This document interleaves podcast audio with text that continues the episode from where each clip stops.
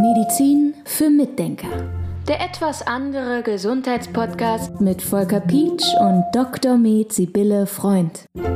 Heute sprechen wir über eine Selbstverständlichkeit in diesem Podcast, über das, was wir den ganzen Tag machen, selbst nachts im Schlaf. Wir sprechen über die Atmung. Und man kann eine Menge falsch machen, ne? Ja, ich habe ganz oft Patienten, denen ich erkläre, was sie optimieren könnten, sagen wir mal, an ihrer Atmung. Ja, da kann man sehr viel falsch machen. Also man kann allein schon, also das ist immer ganz interessant, wenn man untersucht, guckt man ja nicht immer nur danach, hat der jetzt eine Bronchitis, hört sich die Lunge gesund an, hört sich das Herz gesund an, sind da Klappenfehler. Es ist ja nicht nur das, sondern man guckt ja häufig auch nach Sachen, also was man gar nicht so lernt. Also zum Beispiel schaue ich einfach auch mal auf die Atmung, ja, oder ich gucke, wie ist denn jetzt der Rücken, sitzen die Menschen gerade, wie ist die Haut, sind da irgendwelche auffälligen Leberflecken, dann gibt es irgendwelche Vorwölbungen unter der Haut, die ich angucken muss und so. Also ich gucke dann ganz viel an, obwohl ich nur jemanden abhöre, zum Beispiel. Also wenn ich jemand die Lunge abhöre oder das Herz abhöre, da gucke ich mir den ganzen Menschen an, den ganzen Oberkörper parallel. Und da sehe ich eben häufig auch, dass Menschen nicht richtig einatmen, dass sich beim Einatmen zum Beispiel die Schultern nach oben heben. Das sehe ich häufiger. Das ist nicht in Ordnung.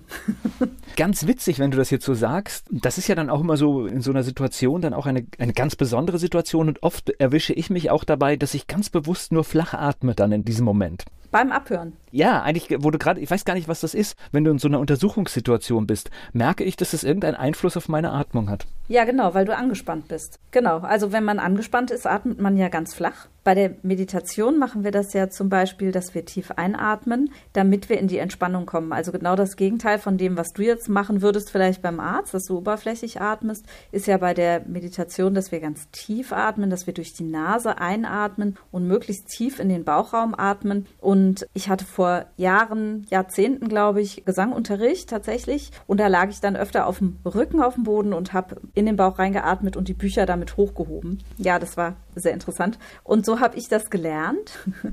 Aber wenn ich mir die Menschen dann eben angucke, sehe ich halt ganz oft, dass es eben sehr flach ist oder eben, dass man nur in die Brust atmet. Also das ist wirklich sehr häufig. Sehr, sehr spannend. Und es ist natürlich wichtig, dass wir gut atmen, weil letztendlich gehört es wie gesunde Nahrung zu der grundlegenden Gesundheit. Hm? Absolut. Und es hat ja Auswirkungen auf den ganzen Organismus. Ich finde zum Beispiel eine Meditation, die ich letztens gemacht habe, sehr interessant. Da hat der Meditationsleiter gesagt, wenn du einatmest, fühl doch mal, wo sich dein Körper bewegt. Also bewegt sich dann nur der Brustkorb oder bewegt sich der Bauch? Oder bewegt sich sogar vielleicht ein Bein oder eine Schulter oder ein Arm oder der Kopf? Also das finde ich eine ganz interessante Aufgabe, mal da reinzufühlen. Was bewegt denn mein Atem alles im Körper? Und da merkt man, dass viel mehr bewegt wird und viel mehr in Bewegung kommt, als man sich das so dachte. Und ganz wichtig ist das natürlich für den Darm. Ne? Also wenn man nicht tief atmet, das heißt also, wenn man das Zwerchfell, was das also das Zwerchfell ist ja ein Muskel, das den oberen Teil des Körpers und den unteren Teil des Körpers teilt. Das heißt also, oberhalb des Zwerchfells sitzt die Lunge und das Herz. Und darunter ist der Darm und der Magen-Darm-Trakt. Ne? Und wenn wir dann tief einatmen, dann drückt das Zwerchfell runter auf den Darm und massiert quasi den Darm.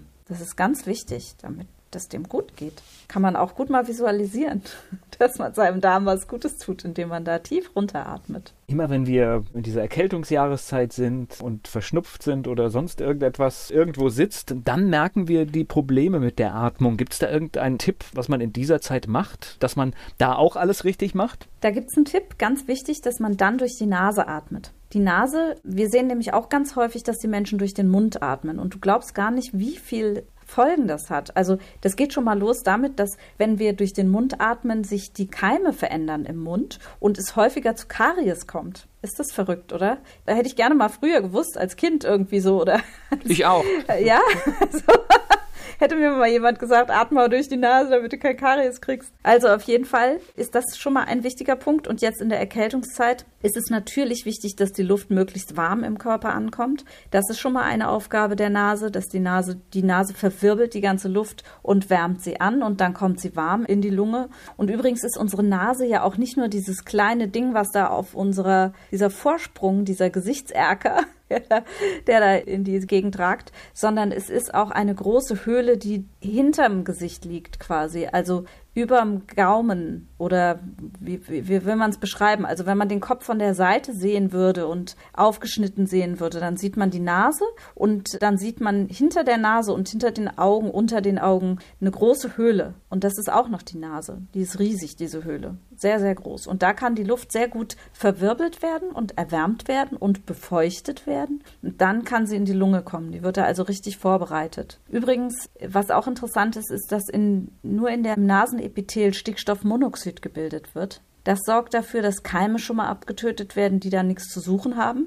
Und Stickstoffmonoxid sorgt dafür, dass die Durchblutung verbessert wird in der Lunge und die Lunge offener aufgeht, also dass die Bronchien aufgehen. Deshalb ist es auch sehr wichtig, dass man bei Erkältungen durch die Nase atmet, so gut wie es geht. Und dann gibt es übrigens noch einen Faktor, die Leute sagen dann gerne, ja, aber ich habe ja Schnupfen, deshalb kriege ich keine Luft durch die Nase. Man sollte dennoch versuchen, durch die Nase zu atmen. Vielleicht erstmal nur ausatmen durch die Nase, da hat man mehr Druckmöglichkeiten, dass man diese Atemwege quasi frei atmet. Aber durchs Einatmen durch die Nase wird die Nase auch freier. Also das ist so ein Perpetuum mobile quasi. Also du fängst an einzuatmen, auszuatmen und dann wird die Nase freier und dann wird es immer besser. Also wir haben das Stickstoffmonoxid, was wichtig ist, um die Nase zu belüften, aber auch die Lunge zu belüften. Und jetzt gibt es noch einen Punkt, den ich sehr interessant finde. Wenn man das Lungenmikrobiom untersucht, das heißt also die Bakterien, Viren, Pilze, die natürlicherweise in der Lunge vorkommen, dann kommen viele davon aus der Nase. Also man weiß, dass in der Nasenschleimhaut sehr viel Bakterien Bakterien wohnen und Erreger leben, die für die Lunge wichtig sind, die gut sind für das Mikrobiom. Und insofern ist es noch wichtiger, dass wir durch die Nase atmen, damit diese Bakterien, Viren oder was weiß ich, die wir in der Lunge haben, durch eine Bronchitis zum Beispiel, verdrängt werden können von den Bakterien, die in der Nase leben und gut für uns sind. Ja, das müssen wir übrigens auch lernen, denke ich im Moment, dass wir lernen, dass unsere Bakterien, unsere Viren, unsere Pilze gut für uns sein können. Wenn das natürlich mal überhand nimmt, ist es nicht gut. Aber wir haben im ganzen Körper ein Mikrobiom. Also wir haben überall Bakterien, auch da, wo wir früher dachten, es wäre steril. Und die sind gut für uns ganz, also wir brauchen die auf jeden Fall. Wenn die fehlen, dann gibt es Ärger. Medizin für Mitdenker. Der etwas andere Gesundheitspodcast mit Volker Pietsch und Dr. Med Sibylle Freund.